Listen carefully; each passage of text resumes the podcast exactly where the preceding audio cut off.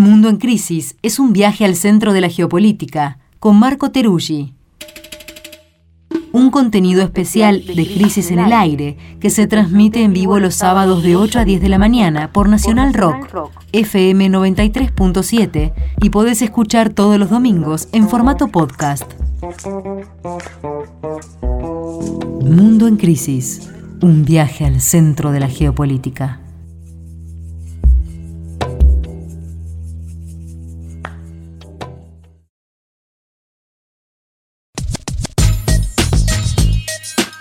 Conversación antes de que empiece el bloque siempre es como un paseo por distintos lugares del mundo. Sí, Estamos sí. acá en nuestra sección Mundo en Crisis. Bienvenidos, bienvenidas a quienes se suman a la segunda hora de Crisis en el aire. Marco Teruggi, ¿cómo te va?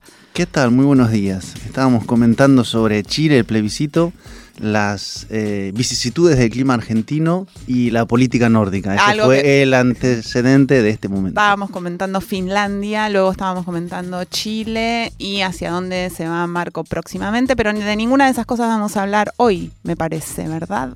Para nada, Ah. nos vamos a meter en otro tema que supo ser tema de grandes portadas y está un poco fuera de agenda.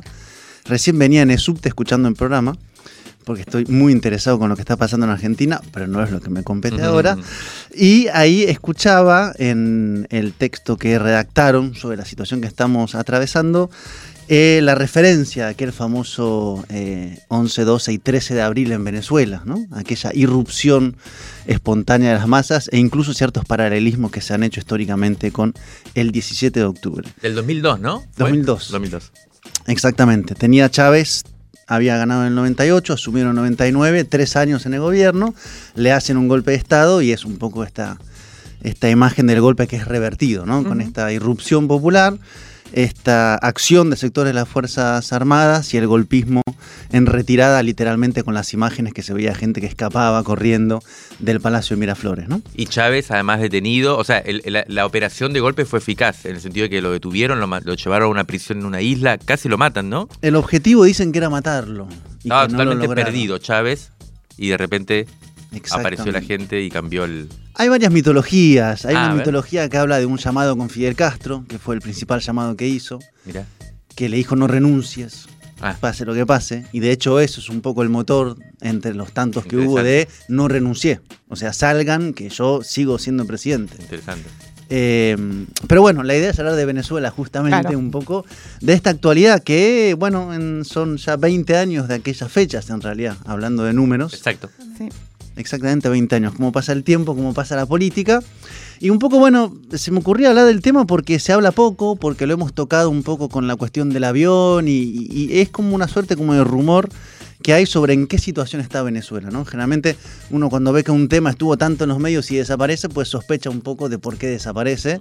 En algunos medios me refiero.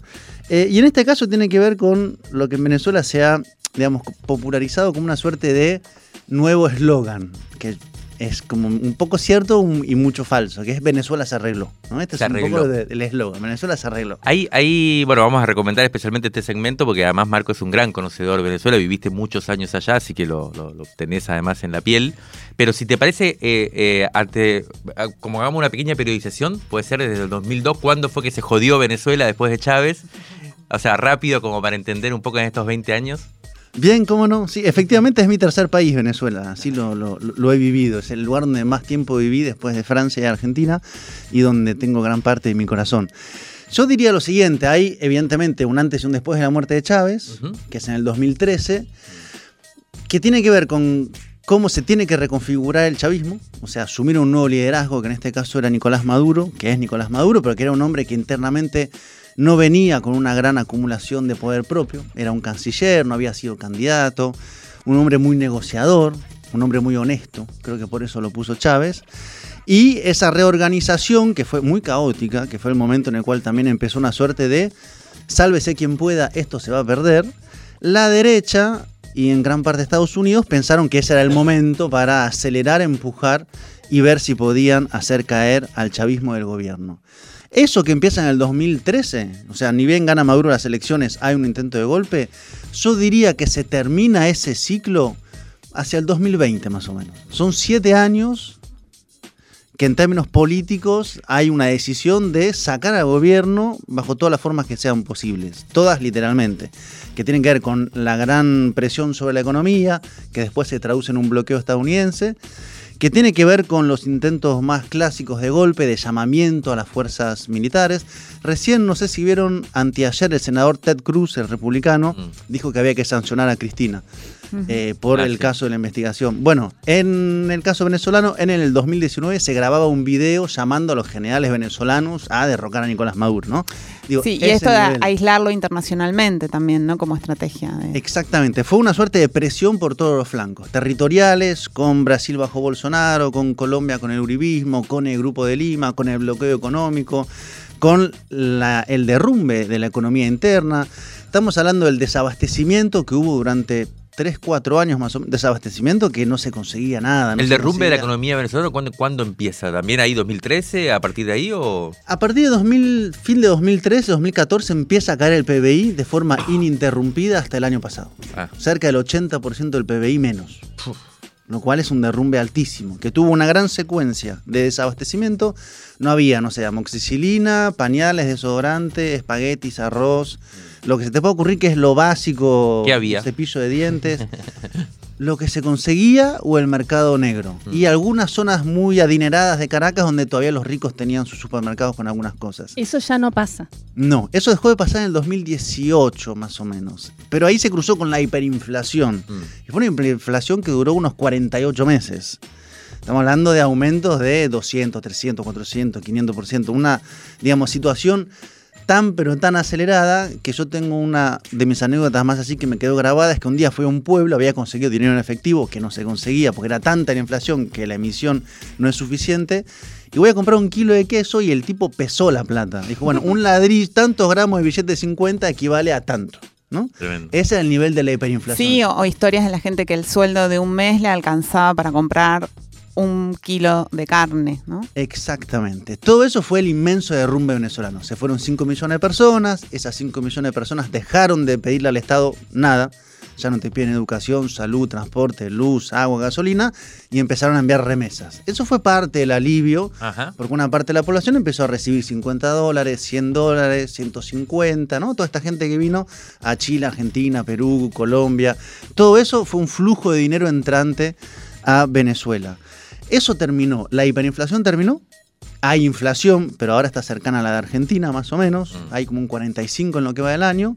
Hay abastecimiento de lo que quieras, incluso esta imagen de país petrolero que tiene un poco una suerte de tendencia al exceso y a cierto consumo suntuoso. Y un poco el debate ahora, bueno, ¿en qué situación está? ¿Qué pasa después de todo eso? A veces es como si hubiera habido una inmensa tormenta, un casi apocalipsis económico, y se saldría un poco a ver qué es lo que queda. ¿Qué queda del país Claro. después de esa situación? Que no es que terminó, y este es un poco parte del debate, porque el bloqueo estadounidense sigue, pero en parte no sigue. Es como una zona gris, ¿no? Nunca está muy claro en qué momento está. Pero antes de entrar a eso, que es un poco lo último del, del asunto, para entender por qué estamos acá, yo creo que este ciclo de intento golpista, o sea, los sectores de la derecha más golpistas, condujeron la estrategia y acompañados en particular con Barack Obama, que sancionó a Venezuela, pero en particular con Donald Trump, quedan, digamos, ante la imposibilidad de derrocar a Nicolás Maduro. 2019, Juan Guaidó, autoproclamación, ahí es como, digamos, el momento más elevado de intento en América Latina de conformación de un gobierno paralelo, de ingreso por la fuerza, una, digamos, una situación que no se ha visto en el continente. Eso fracasa y ahí el gobierno logra, digamos, transmitir una certeza, que es que no se lo va a sacar por la fuerza. ¿no? Y esa certeza hace que muchos sectores de la oposición empiezan también a decir, bueno, ¿y cuál es el, digamos, la estrategia? Si no se puede por la fuerza, si desacumulamos políticamente, habría, ¿por qué no?, pensar en regresar a una situación electoral, Mm. bajo, digamos, la premisa de que no es posible sacarlo por la fuerza. Esa, digamos, predominancia en el espacio político de Maduro, esta suerte de convencimiento de que no es posible sacarlo. Podés intentar entrar desde Colombia con el Departamento de Estado, el Uribismo y un ejército paramilitar, Maduro sigue ahí. Se combina con que hay un giro económico, una suerte de pragmatismo de apertura económica. Es, este modelo ya no lo podemos sostener, tenemos al Estado quebrado, tenemos un bloqueo económico, además internamente se hicieron mal muchas cosas en la administración de las empresas públicas, hay que abrir a las inversiones privadas. Y además hay que abrirlo en un momento donde cualquier inversionista que venga va a ser sancionado por Estados Unidos. Mm. Por ende, hay que hacerlo de forma discrecional. Entonces, entre que logra convencer que no es por la fuerza que lo van a sacar y abre un escenario de oportunidades económicas, muchos sectores empiezan a decir, bueno, en vez de intentar hacer un golpe, ¿por qué no intentamos hacer negocio? Mm. Finalmente, la política es economía concentrada. Mm.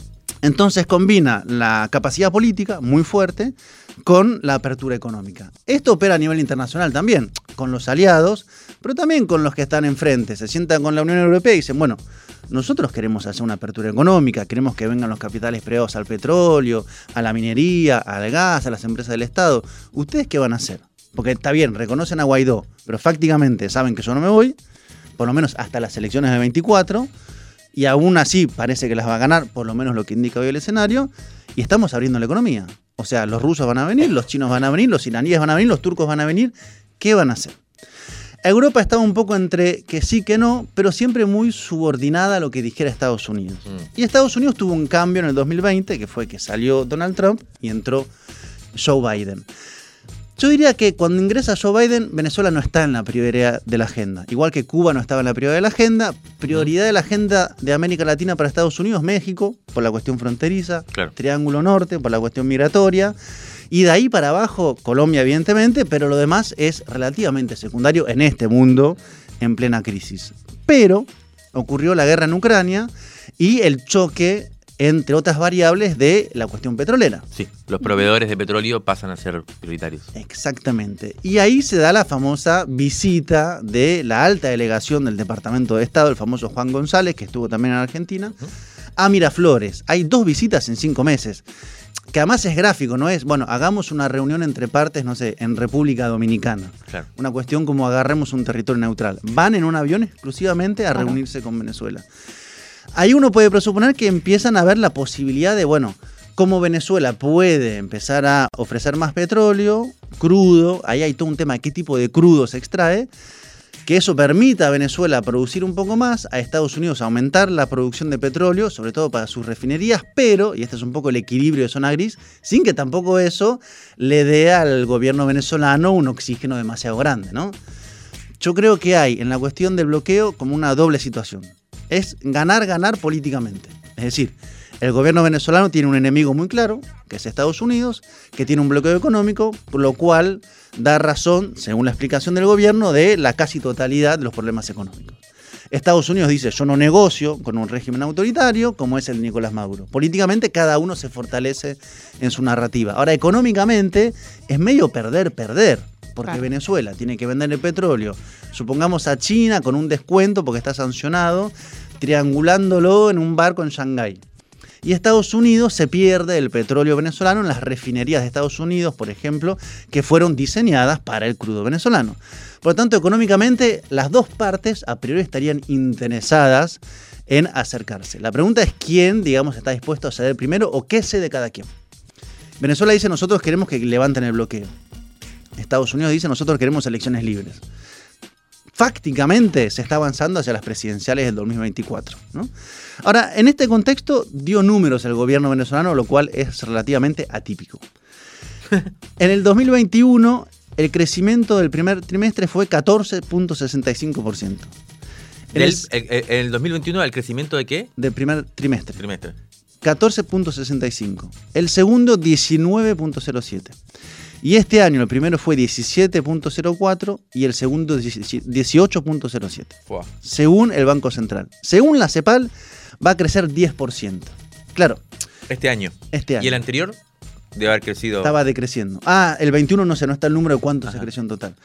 Ahora, según, claro, la visión que todo lo presenta de forma negativa es vos creces después de haberte destruido Claro. 80%. Por lo Haber tanto, ¿no? Eh, lo que Está rebotando es recién. poco. Claro, Mm. efectivamente, venís del 80%, pero efectivamente también estás creciendo. Ese crecimiento, a su vez, hay todo un debate acerca de, bueno, pero ¿quién crece y quién se beneficia? Uno va a Caracas ahora, va a las zonas más acomodadas y es muy impresionante, digamos. Hay restaurantes nuevos, hay casinos, hay un montón de autos último modelo. Hay una suerte de riqueza petrolera. Digamos, cada forma de vivir la riqueza tiene que ver un poco con la idiosincrasia. Claro. Claro, no, no, justamente iba a preguntarte eso, de a, a qué respondía ese crecimiento Pero bueno, acabas de, de Claro, decirlo hay justo. capitales privados que están ingresando y hay también todo un dinero circulante de empresarios venezolanos con dineros más o menos lícitos, depende de los casos, que está como el país bajo bloqueo, es o vengan a invertirlo y muévanlo en Venezuela, o ese capital es muy difícil moverlo, porque llega el capital a un banco, el banco ve nacionalidad venezolana y es muy probable que lo trabe.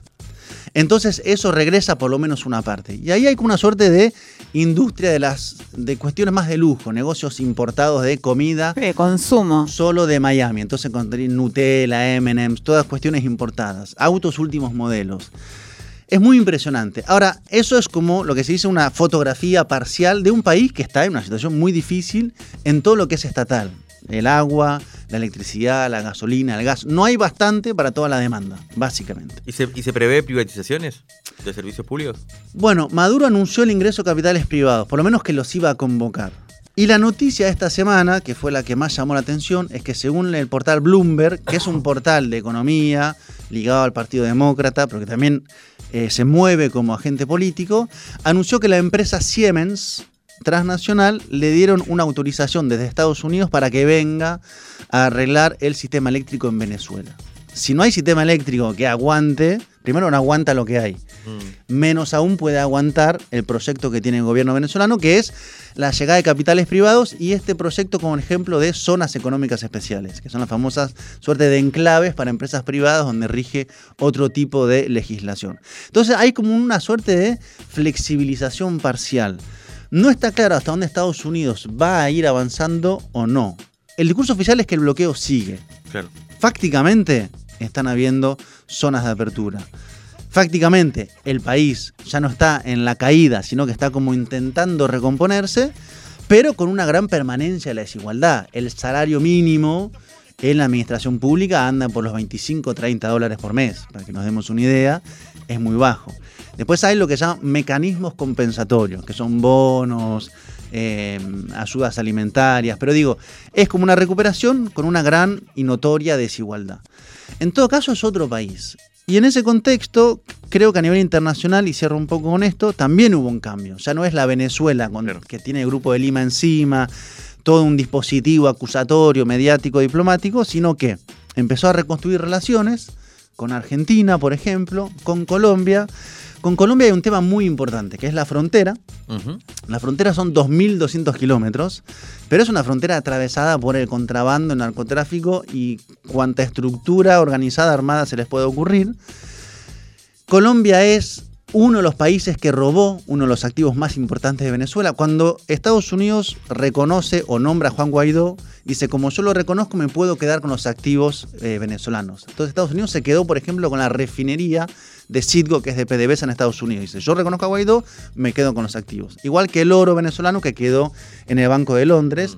Hay una empresa de fertilizantes que se llama Monómeros, que es la segunda más grande en Colombia, que Colombia dijo ahora es mía. Bueno, ahora Petro dijo vamos a devolver Ah, la ¿sí? empresa porque es del gobierno venezolano, por lo tanto no es Juan Guaidó quien dice quién administra, sino el gobierno de Nicolás Maduro. Eso está en pleno procedimiento. Si lo hace y está en ese camino, sería la gran victoria de Venezuela, que es recuperar un activo. Es como si a Argentina le dijeran sus propiedades extraterritoriales se la quedan los países porque ya no reconocen al gobierno legítimo.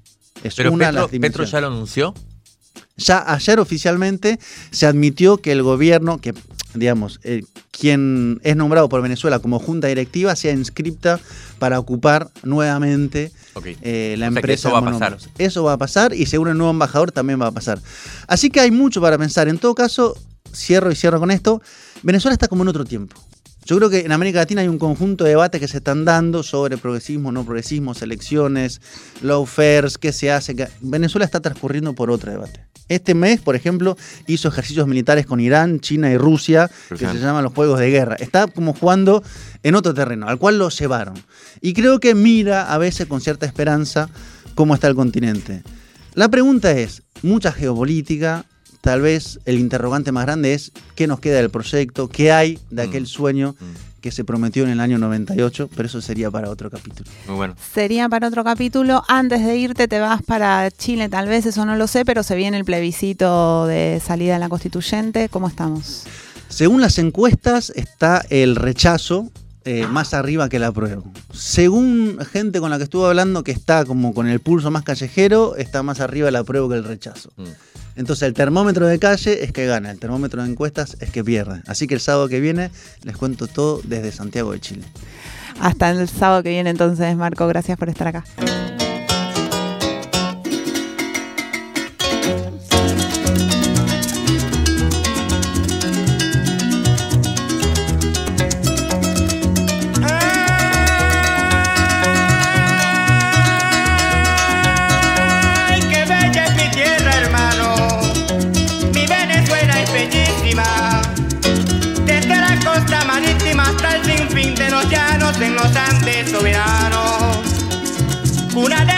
Frailejones. Parecen mil corazones de punta hacia las alturas, los picos de alba hermosura. Y angulares dimensiones. Dimensiones infinitas tienen las ondas del mar cuando llegan a besar las playas de Margarita. Suestivas y bonitas como allá en Boca de Aroa, un marino va en la proa. Bajo el azul mañanero y me recuerda al llanero navegando en su canoa.